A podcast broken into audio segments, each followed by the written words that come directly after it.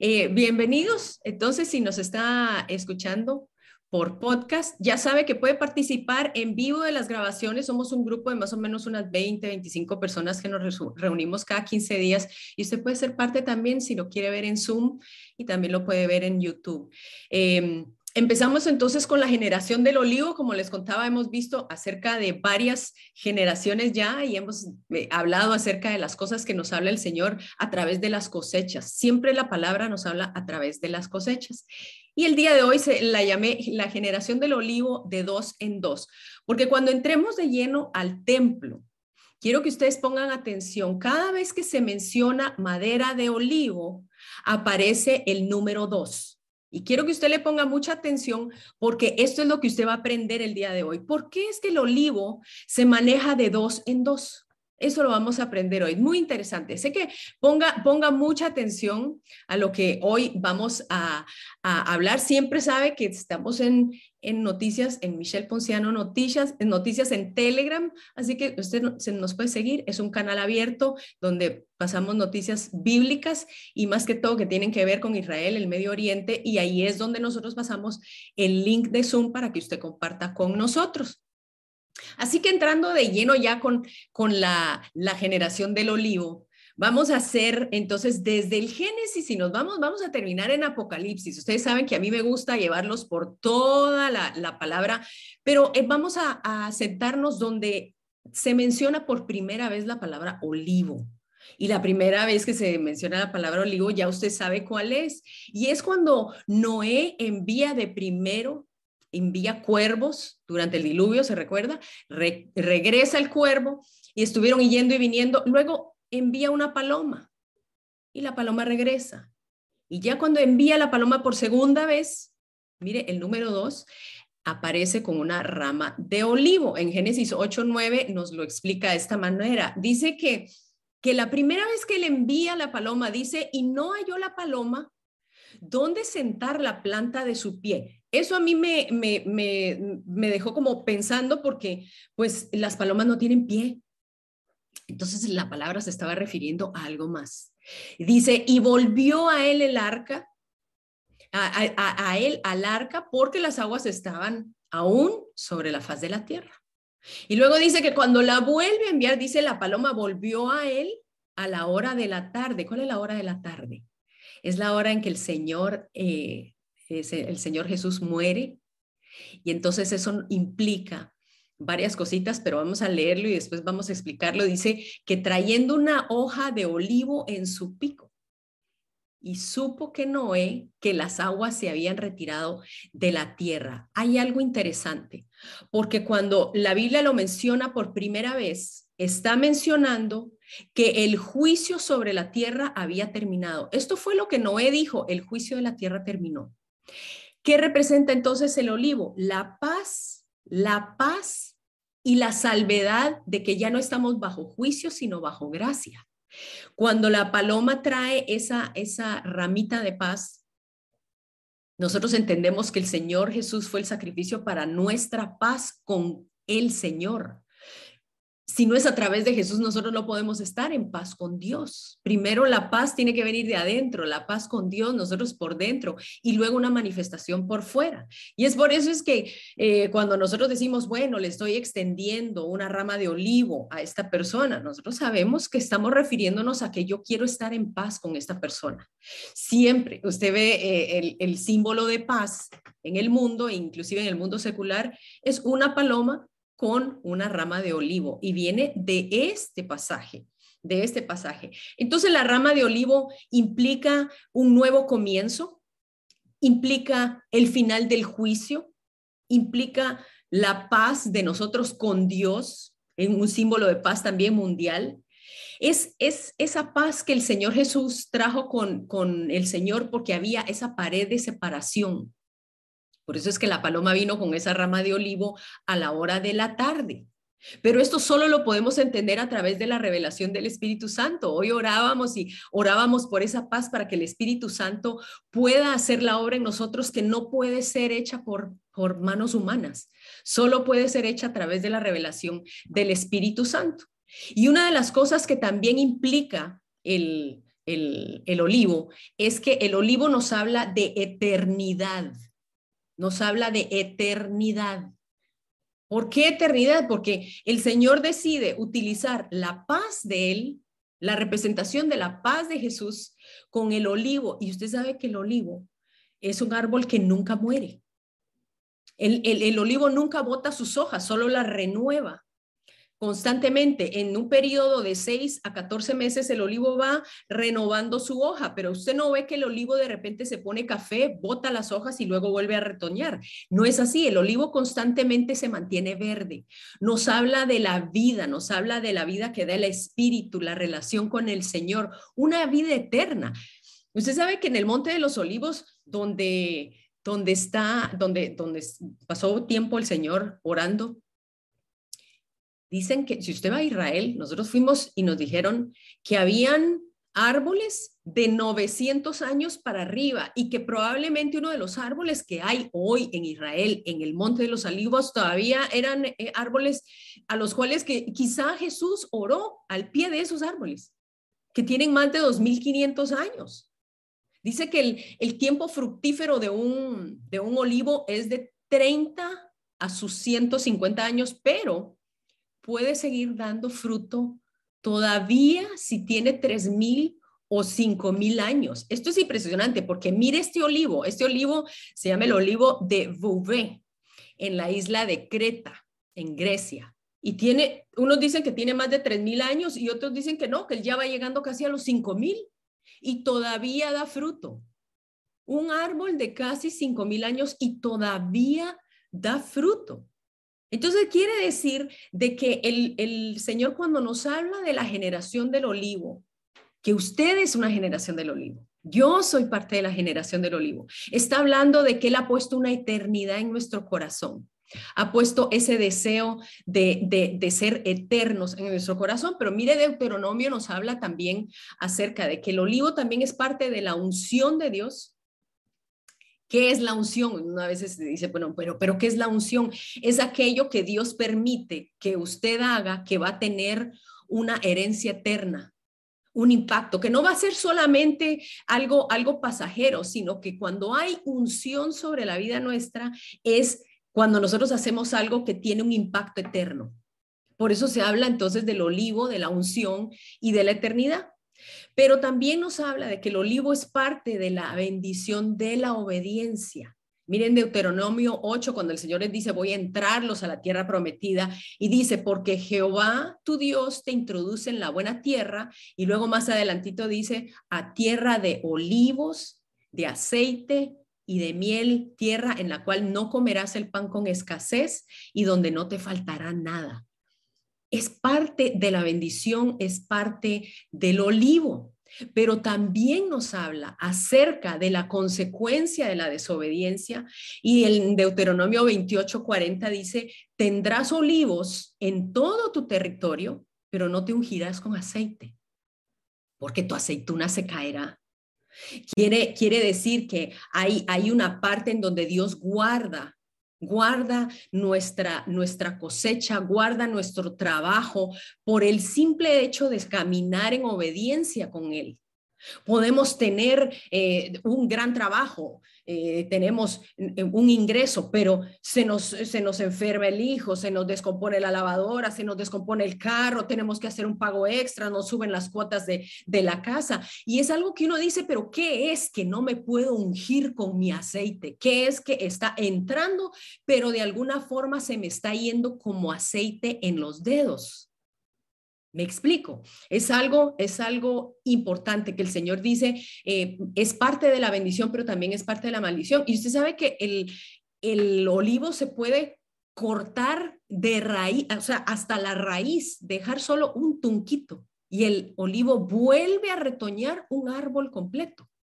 Entonces, eso nos habla de un renuevo, de renuevo de nuestra vida, el renuevo de nosotros mismos constantemente, el Señor renovando nuestras ramas, un área, nuestro corazón, nuestro carácter, nuestras relaciones. Esto habla de algo nuevo. Constantemente el Señor está renovando en nosotros.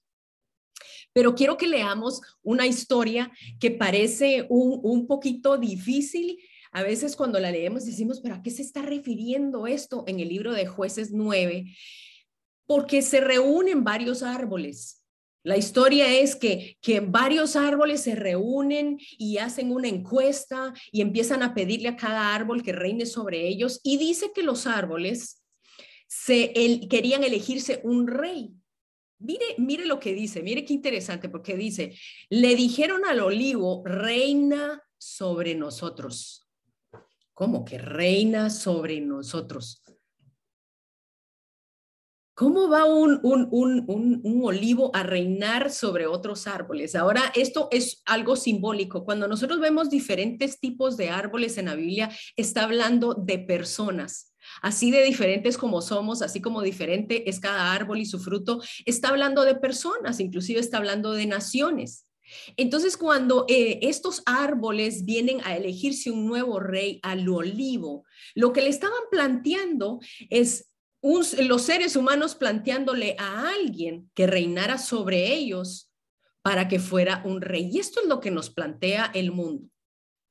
El mundo nos dice, em, eh, tienes que ser grande, tienes que ser poderoso. El mundo nos ofrece eso, eso de reina sobre nosotros, en donde yo tengo que tener muchas cosas, yo tengo que verme de cierta forma, yo tengo que ser de cierto círculo eh, em, social, tengo que tener tantos seguidores de, de, en mis redes sociales, qué sé yo. Lo que a usted le ofrece el mundo, que muchas veces somos tentados porque hay una carnalidad dentro de nosotros que nos jala a querer ir tras esas cosas.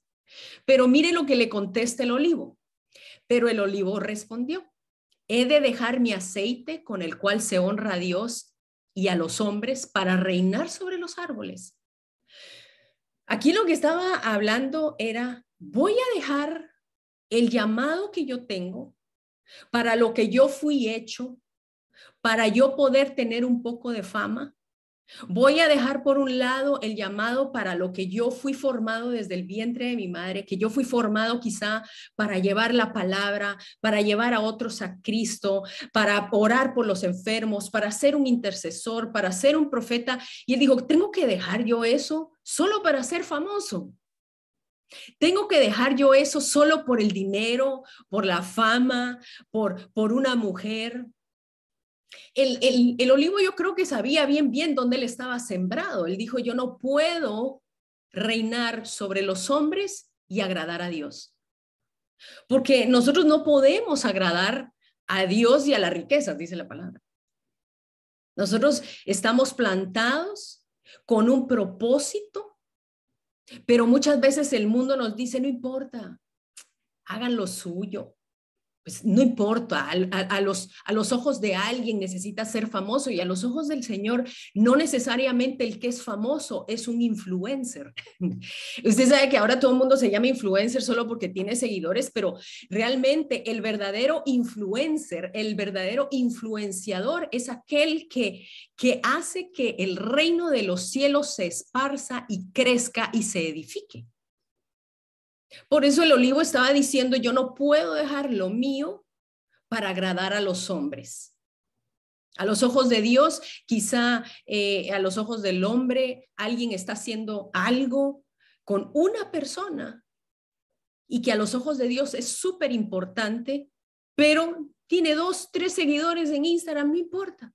Para el Señor es importante lo que uno está haciendo siempre y cuando lo esté haciendo para la edificación de nuestro, de nuestro, del reino de Dios. Y es que hay veces en que nosotros, no sé usted, pero cuando nosotros dejamos y empezamos a tomar decisiones eh, eh, eh, por nuestro impulso, es que yo siento en mi corazón, yo voy a hacer esto, voy a meterme a esta relación, voy a meterme a este negocio y no incluimos la parte de Dios, empezamos a caminar en nuestras pocas fuerzas y eventualmente ese aceite se va desgastando porque empezamos a desgastarnos con fuerzas para hacer algo que Dios no nos dio el aceite para hacer. Yo no sé si usted se identifica, yo me identifico. Yo a veces me he lanzado a hacer cosas, me he adelantado a decir cosas, me he adelantado a, afirmar algo que después yo digo, ay, yo estaba dejando mi oliva por algo pasajero. Y es que es algo dentro de nosotros, porque el Señor puso, vea, el Señor puso eternidad en el corazón del hombre, pero la carne necesita ser alabada. Y cuando nosotros decimos, hay eternidad dentro de mí, yo quiero dejar un legado, yo quiero que se me sea recordado por algo, es que por eso la gente le pone su apellido a su negocio o, a su bufete o le pone su, su, mismo nombre del abuelo y luego el padre y luego el nieto y luego el bisnieto, el mismo nombre, porque queremos perpetuar siempre de alguna forma nuestro reinado. Porque eso está en el corazón nuestro. Ahora, no hay ningún problema con querer dejar un legado. Yo quiero dejar un legado. Yo no quiero, como les he dicho antes, llegar y, y que me digan, Michelle, solo ocupaste espacio. Yo quiero dejar un legado en el reino de los cielos y en el reino de Dios aquí en la tierra. Que cuando yo me vaya, el legado mío continúe, que la gente siga enamorada del Señor. Pero hay ciertas cosas en donde nosotros muchas veces incluimos a Dios, digamos, en el domingo, pero de lunes a sábado yo hago lo que quiero y, el domingo estamos llorando para que Dios me bendiga mi agenda que pues que no no le yo consultado al Señor, pero mire, si usted tiene un don de enseñanza, usted puede enseñar en una, una universidad secular.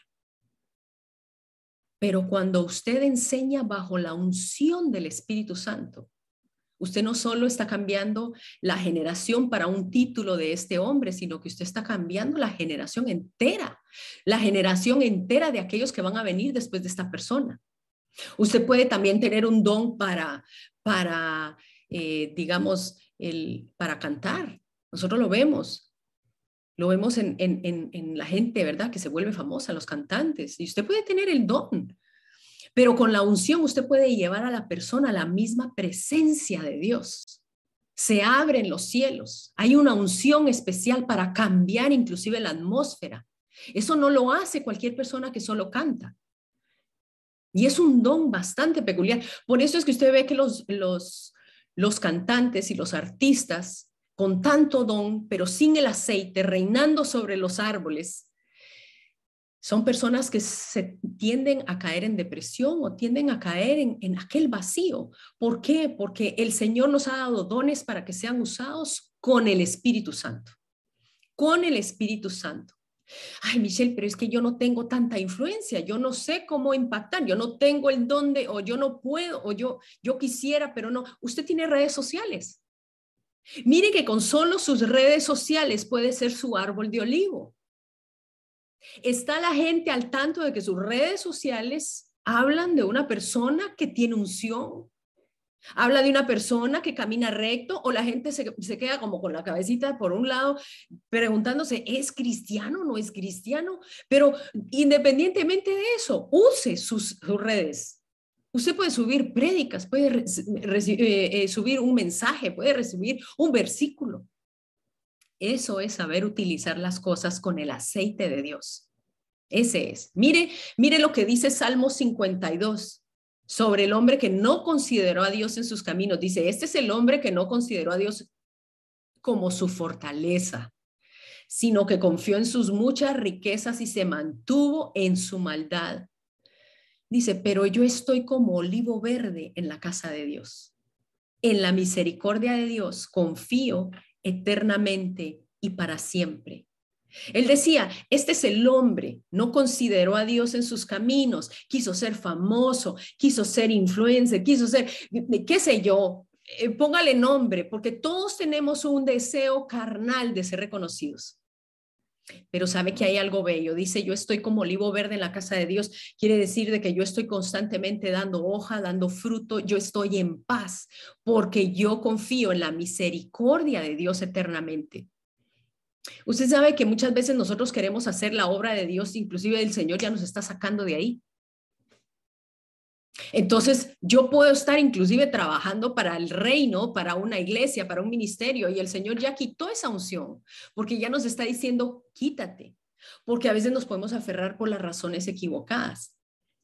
¿Por qué? Para tener un reconocimiento, para que la gente nos mire. Mire, yo tengo un hijo que tiene más de 3 millones de seguidores en su cuenta y él es la persona que yo le podría decir que puede manejar tres millones de personas, porque él le da pena cuando lo reconocen en público y me dice a mí no me gusta, él nunca habla de eso, él es, él es la persona más normal, siempre he visto que sigue constantemente su personalidad, no se le ha subido a la cabeza, pero yo digo, yo con tres millones de personas creo que no podría.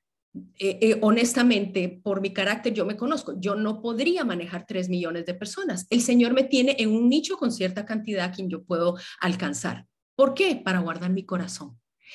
El apóstol Pablo decía que el Señor le había dado un aguijón en la carne para que por la multitud de su sabiduría y la multitud de sus revelaciones él no se, no se le subiera a la cabeza.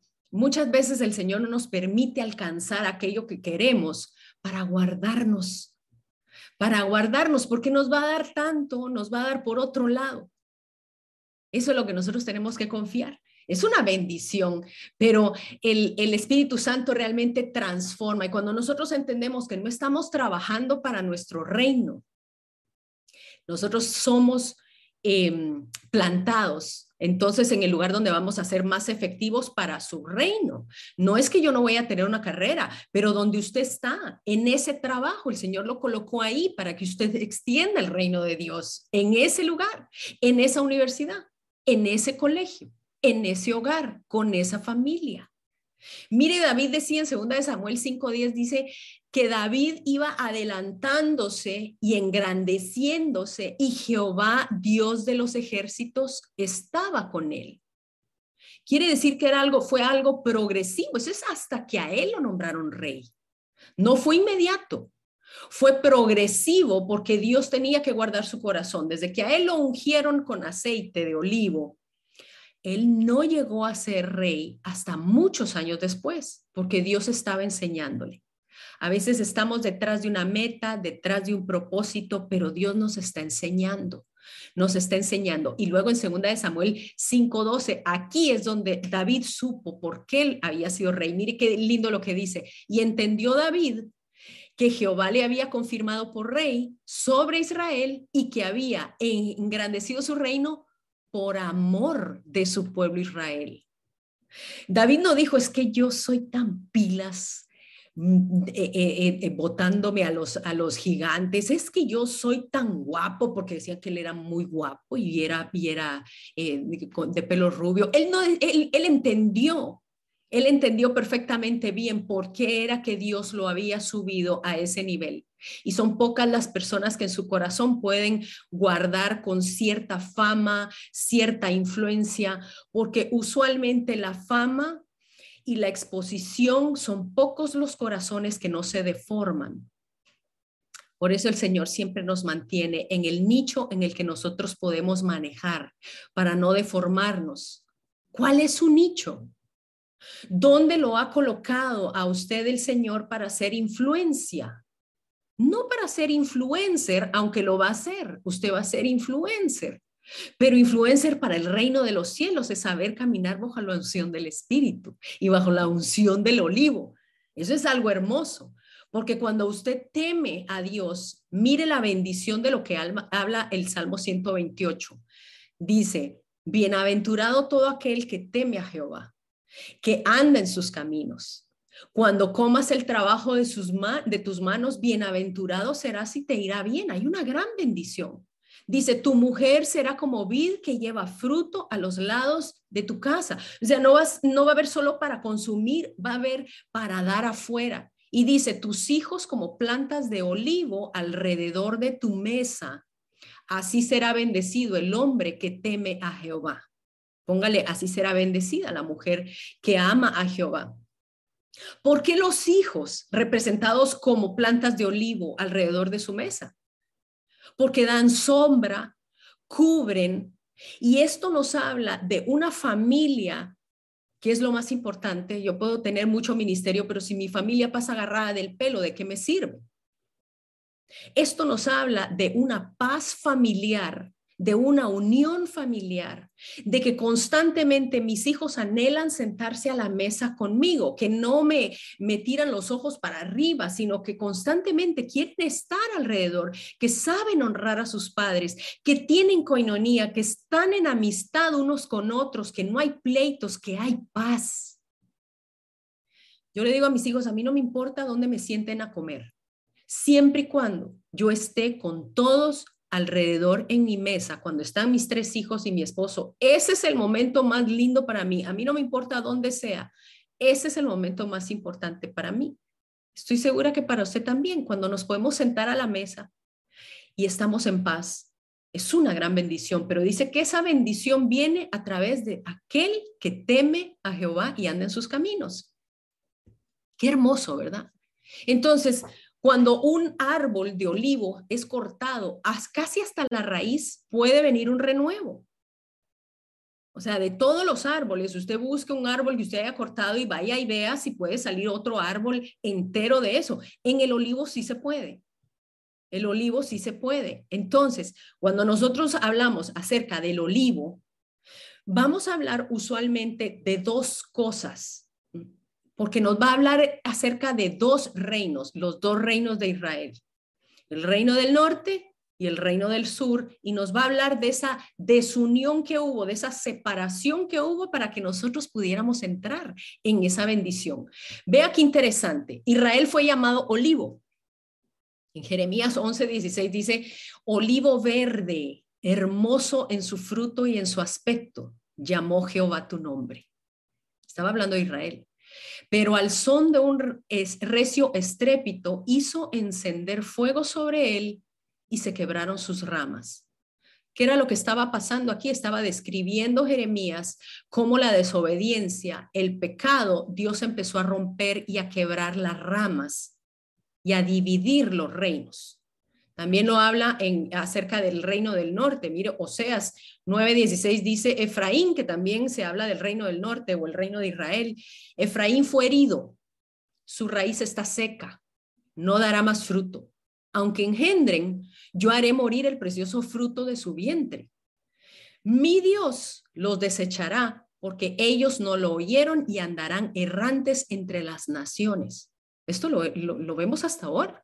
No hay una nación que no tenga un judío errante, ¿verdad? Como a veces se dice, andas como judío errante y es alguien que está moviéndose de lugar en lugar. Había una palabra que, ya venía anunciando que esto había pasado. Y, vean el reino del sur en Isaías 37, 31, dice, y los que hayan quedado de la casa de Judá, los que hayan quedado, que no fueron cortados, los que hayan escapado, dice, volverán a echar raíz abajo y darán fruto arriba. Está hablando de un olivo que iba a empezar, que había sido cortado y que iba a volver a reverdecer. Mire este, este olivo, totalmente seco, y empieza a salir por abajo. Es impresionante. Entonces, también con esto, con este desgaje de, de ramas, venía una promesa de restauración. En Jeremías 33, y, y, esto lo vamos a ver mucho más profundo en la próxima, en la próxima clase. Eh, usted se va a quedar impactado. Pero en Jeremías 33, 14 dice, he aquí vienen días, dice Jehová, que yo confirmaré la buena palabra que he hablado a la casa de Israel, el primer reino, y la casa de Judá, los dos reinos. En aquellos días y en aquel tiempo haré brotar a David un renuevo justo que actuará conforme al derecho y a la justicia de la tierra. Quiere decir que si Dios tuvo que desgajar las ramas, era para traer una nueva raíz, un renuevo nuevo que iba a salir de la raíz de David. ¿A, quién le decían? Recuerda, ¿a quién le decían hijo de David? ¿A quién le decían? A nuestro Señor Jesucristo. Entonces, el renuevo justo que iba a salir de este olivo que había sido desgajado, que había sido eh, eh, quitado, que había sido arrancado, iba a ser el Señor Jesús. Por eso es que luego entendemos, porque el Señor Jesús vino para nosotros, vino para que nosotros pudiéramos ser injertados. Aquí es donde tenemos entonces Romanos 11, que si las primicias son santas, también lo es la masa restante. Y si la raíz es santa, también lo son las ramas. El Señor Jesús tenía que haber salido de raíz para poder santificar la raíz entera y poder santificar todo el árbol donde nosotros íbamos a ser injertados. Quiere decir que nosotros somos injertados en una raíz ahora que es santa. Por ende, nosotros somos santos. Aunque usted se vea en el espejo a veces y diga, pero ¿qué fue lo que yo hice hoy? Pero ¿cómo se me ocurre decir esto? ¿Cómo se me ocurrió postear esto? ¿Cómo se me ocurrió contestar esto? ¿Cómo, cómo se me ocurrió eh, eh, reaccionar de esta manera? Usted es santo. El Señor lo ve santo. ¿Por qué? Porque su raíz, que es Yeshua, es santa. Esa raíz es santa. Y nosotros también. Pero cuando nosotros empezamos, se recuerda que al inicio le dije, vea el patrón de dos porque el olivo nos va a hablar siempre de las dos casas de Israel, los dos reinos. Vea desde cuándo el Señor lo venía anunciando. Desde el que Él empieza a usar madera de olivo eh, dentro del templo. Nos vamos a ir desde afuera y vamos a ir entrando poco a poco hasta llegar al lugar santísimo. Mire qué interesante lo que dice Primera de Reyes 6. Este es el templo, ya cuando Salomón lo estaba terminando, y dice, a la entrada del santuario, al santuario solo podían entrar los sacerdotes. Ahí no, había tales de que usted y yo pudiéramos entrar. Dice, a la entrada del santuario hizo puertas de madera de olivo, de madera de olivo. El umbral y los postes, ¿cuántos postes eran? Eran dos postes. Vea los postes ahí. Eran dos postes en el umbral, o sea, en la entrada de las puertas de madera de olivo. Tenían cinco esquinas. El número cinco nos habla de pura gracia. Quiere decir que el Señor estaba diciendo, esta entrada va a ser por gracia a través del olivo a través del olivo y dice, tenía cinco esquinas y las dos puertas eran de madera de olivo. Dos puertas, dos puertas que significan las dos casas de Israel. Nosotros venimos de la raíz de Israel, no Israel. Eh, lo vamos a ver más adelante en Romanos, pero aquí entendemos cómo el Señor ya venía implícitamente, sin ellos saberlo. En ese entonces nosotros ahora tenemos la revelación que esa puerta era de madera de olivo. Ahora, Continúa entonces en, Reyes, mire qué dice, igualmente hizo para la puerta del templo, la puerta del templo, marcos cuadrados de madera de olivo. Los marcos tienen cuatro puntas. Cuando hay cuatro puntas, usted siempre, la Biblia siempre va a apuntar a relaciones. Entonces, cuando él estaba construyendo la puerta del templo con marcos cuadrados, él estaba diciendo, a través de la, del olivo yo voy a poder tener una relación con mis hijos. La gente va a poder entrar a través de la raíz del olivo, a través de Jesucristo, así hayan nacido con o sin descendencia judía. Esto es hermoso. Yo no sé si a usted no le parece esto el pelo, pero a mí esto me enamora más del Señor, porque luego dice las dos puertas eran de madera de ciprés y las dos hojas de ambas puertas giraban. ¿Por qué madera de ciprés? Mire, el marco era de olivo, pero la madera era de ciprés, la madera de la puerta, de las dos puertas. ¿Por qué? Porque esto nos habla de una humanidad. Recuerda que cuando hablamos de que eran otros árboles los que le decían al, al olivo que reinar sobre ellos, ok, el ciprés lo que está hablando es la humanidad de la persona, la humanidad entera. Aquellas nacionalidades que no eran parte de Israel, ese es el ciprés. Entonces el Señor estaba diciendo, estoy enmarcando para que a través del olivo pueda entrar toda nación, todos los gentiles, todos los descendientes y también todos los dispersos con dos hojas en ambas puertas. ¿Se da cuenta cómo cuando aparece la madera del olivo aparecen también los números dos? Entonces, yo vi esta foto, yo no sé quién es esta persona, pero me pareció tan bella. Es a través del olivo que usted y yo, como gentiles, tenemos acceso a Jesucristo y tenemos acceso al Padre a través de la raíz de David, que es el renuevo, que es Jesucristo. ¿Me van siguiendo? Mire, todavía le tengo algo muy hermoso. Sigamos entonces con Romanos. Aquí entendemos Romanos. Y es que el asunto con Romanos, que si nosotros no lo vemos a la luz de la palabra, a la luz de entender las dos casas, hay una necesidad de entender el asunto de los dos reinos y yo creo que después de estas tres enseñanzas vamos a brincarnos a la historia de las dos casas para que entendamos cómo estuvo esa división. El asunto fue cuando la iglesia se separó de la raíz hebrea, que nosotros entonces agarramos un, pasaje como Romanos y no lo podemos entender, porque decimos, ¿cómo es eso si ya Dios desechó a Israel? Pero Pablo decía, ¿habrá desechado Dios a su pueblo? ¿Habrá, ¿Habrá desechado Dios a Israel? Y él decía, de ninguna manera. Jamás, nunca. Nein, niet. No, el Señor no ha desechado a Israel, lo puso en pausa en lo que salía el renuevo. Mire qué, mire qué hermoso. Dice Romanos 11, 17, dice, si algunas de las ramas fueron desgajadas y tú, siendo olivo silvestre, ¿quién es el olivo silvestre? Usted y yo. Usted es olivo silvestre. Dice, ha sido injertado en lugar de ellas y ha sido hecho participante de la raíz y de la rica savia del olivo. No te jactes contra las ramas. Si te jactas, recuerda que no sustentas tú a la raíz, sino la raíz a ti. Y es lo que venimos hablando, que para poder entender la riqueza de lo que es Yeshua, tenemos que irnos a la raíz, a la raíz hebrea, a la raíz del Antiguo Testamento, a la raíz de las fiestas hebreas. ¿Qué es lo que habla la palabra acerca de eso? Porque no es la iglesia la que sustenta a Israel. No es la iglesia la que sustenta al Mesías, es el Mesías el que sustenta todo el árbol y nosotros simplemente estamos siendo injertados. Ya sea porque fuimos dispersos, ya sea porque tenemos herencia judía, porque no lo sabemos, hubo tanta dispersión que probablemente usted y yo tenemos herencia judía. Puede, existe una gran posibilidad, especialmente si usted es latino, o porque realmente nosotros fuimos gentiles estamos siendo injertados nuevamente.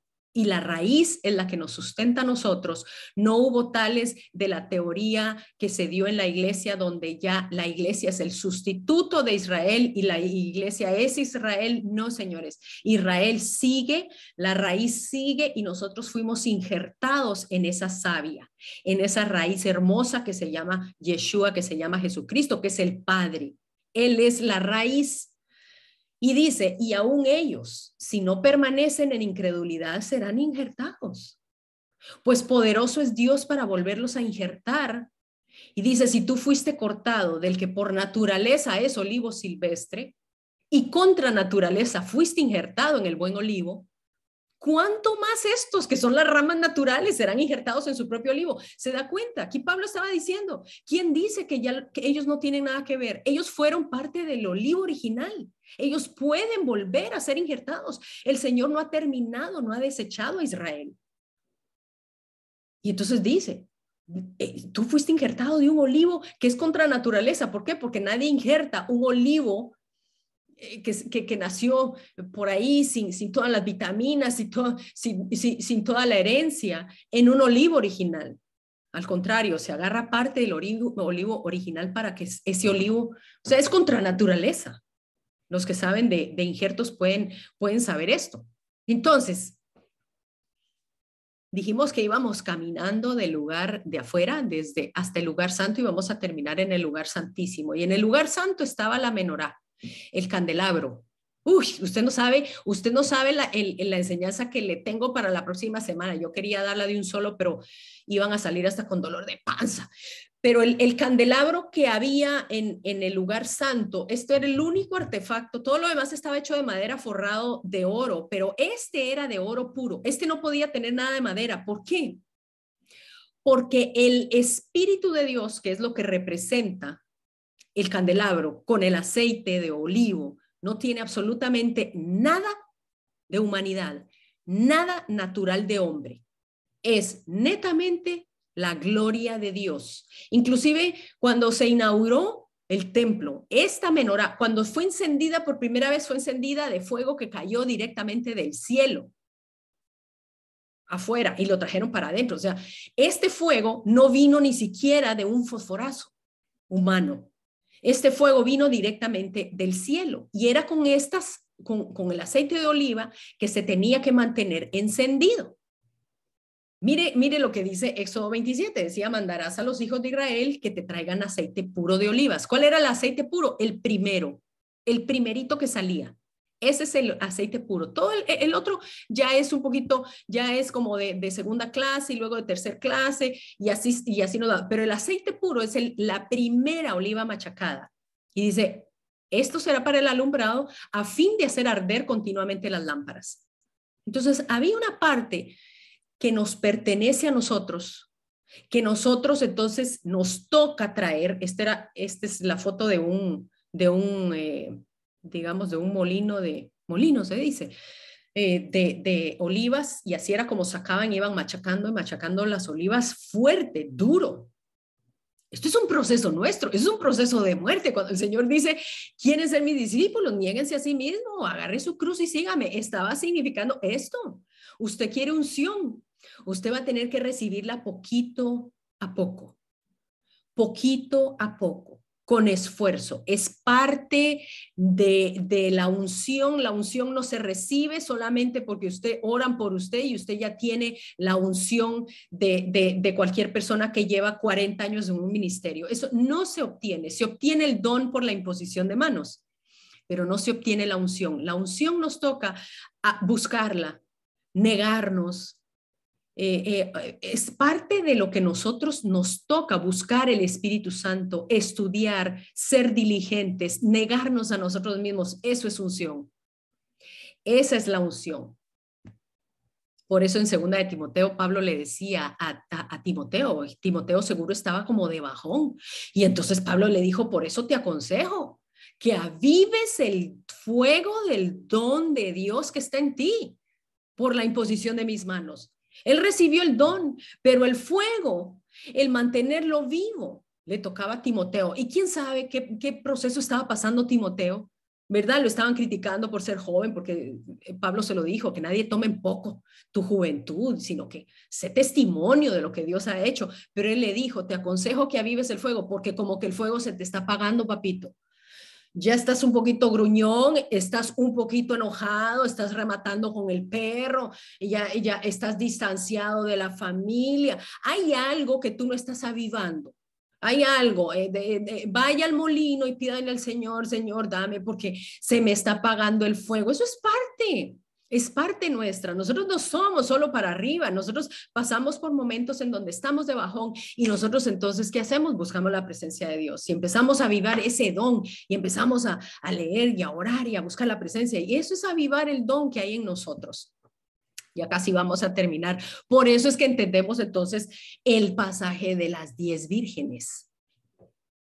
¿Por qué? Porque a las vírgenes les tocó invertir, desvelarse, comprar, estar al tanto.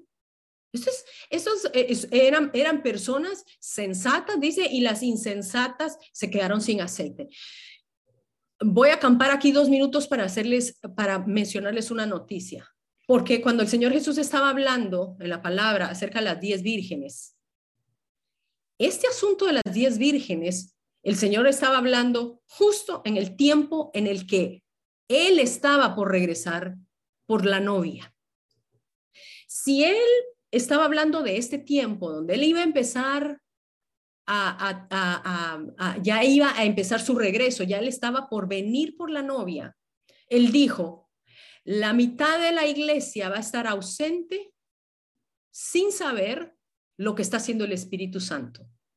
Si el porcentaje de Jesús es, es el correcto, es cinco de cada diez. La mitad de los que nosotros creemos estar esperando al Señor van a estar desapercibidos totalmente de que el Señor está pronto.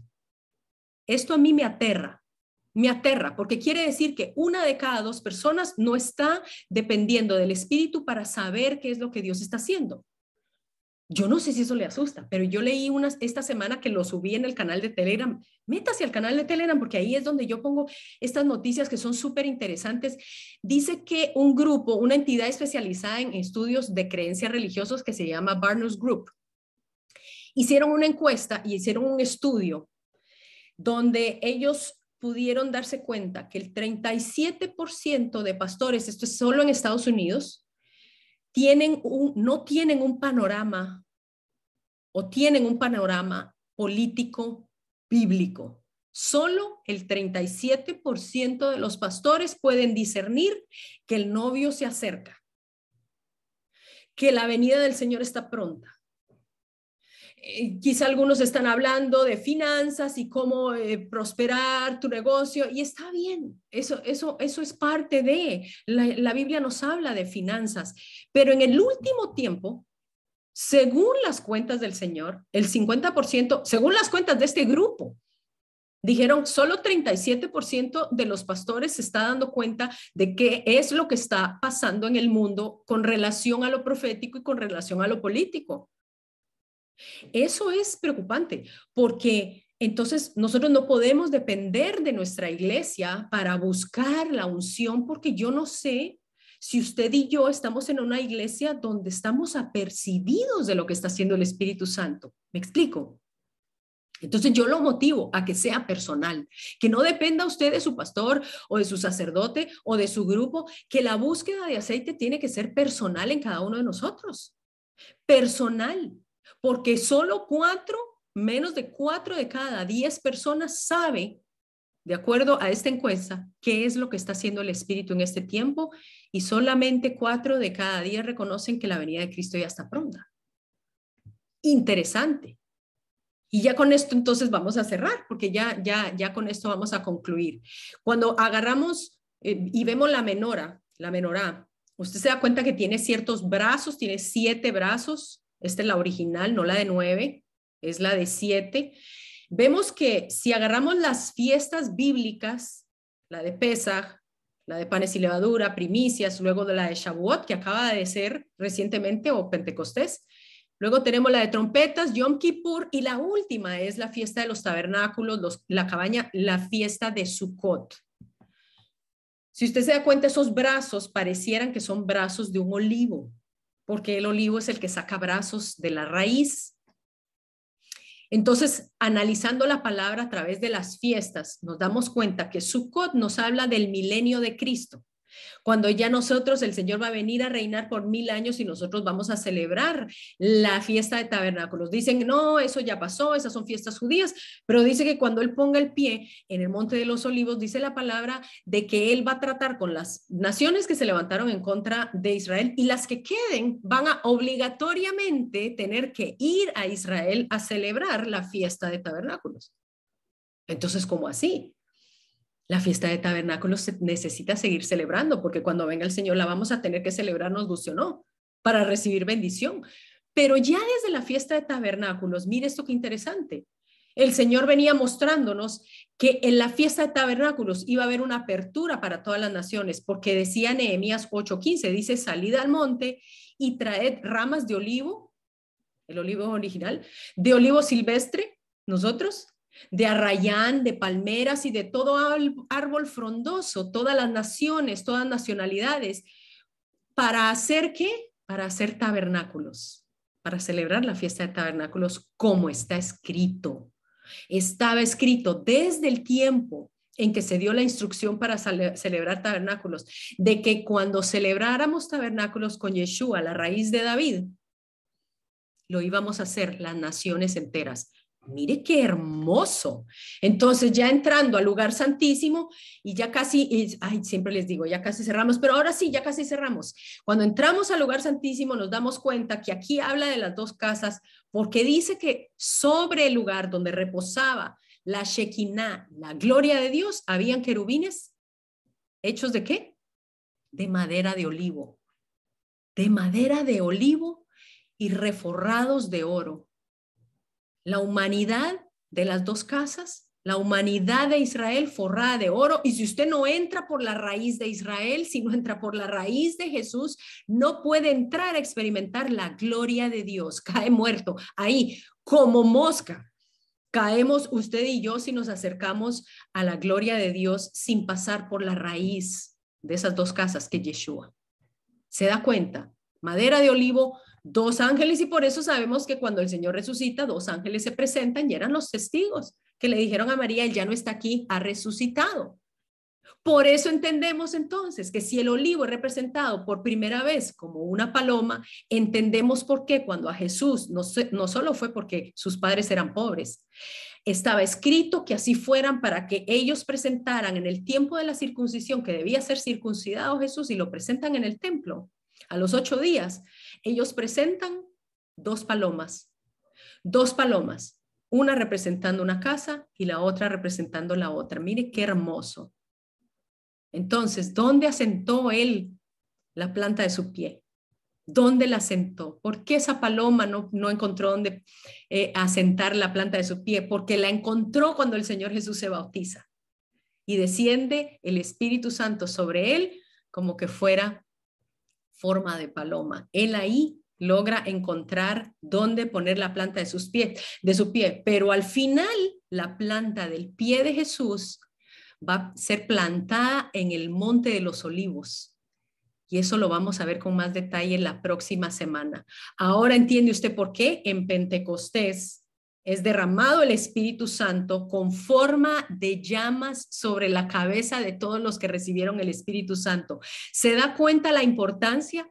¿Se da cuenta ahora? Porque usted y yo ahora somos una menorá, somos una lámpara que no solo alumbra el santuario, somos una lámpara que alumbra la vida de otros y las personas que nos rodean y nosotros somos aquellos que somos encargados de llevar la luz de Cristo a donde quiera que nosotros nos movamos. Amén. Así que la próxima enseñanza vamos a analizar la visión del profeta Zacarías. Eh, es una visión de Zacarías 7, donde eh, él tiene esta visión de los dos olivos y no se lo vaya a perder, lo invito a que esté pendiente. Así que, eh, sin más, me despido, que Dios los bendiga, nos vemos a la próxima y si Dios lo permite, entonces seguiremos con la generación del olivo.